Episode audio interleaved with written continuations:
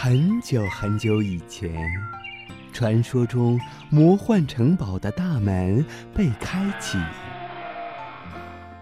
哇！依依，你看，看什么？一颗颗多彩故事的种子在发芽。玲玲，你听，听着呢。一个个小精灵们，是不是想要告诉我们些什么呢？小伙伴们，让我们一起去领略其中的奥妙与神秘吧！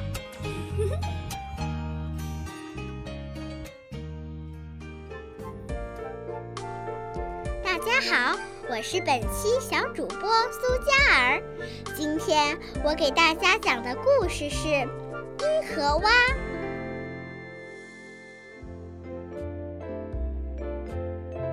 在一片绿茵茵的草地上，有一只快乐的小青蛙在那蹦着、唱着。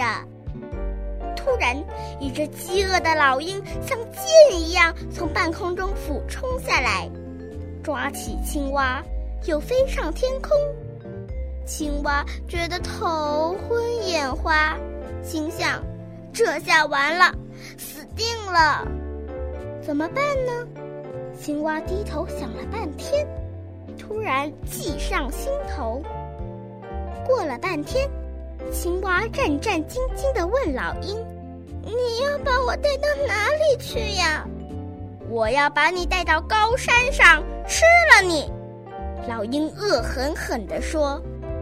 青蛙难过极了，对老鹰说：“谢谢你，老鹰。”高山上有我的父母兄妹，临死前见见他们，那也是非常幸福的啊。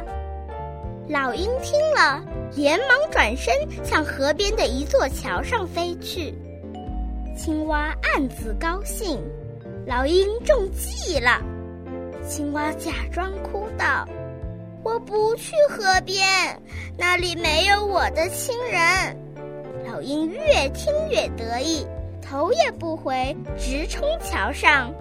到了桥头，老鹰把青蛙扔在桥边，就要去啄它。青蛙轻巧的一跳，跳到了小河里，并高声嚷道：“再见了，大傻瓜！小河才是我的家呢。”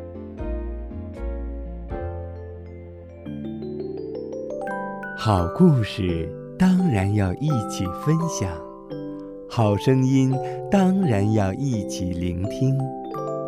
一千零一夜，夜夜都有好故事。更多精彩故事尽在《一千零一夜》童话童装。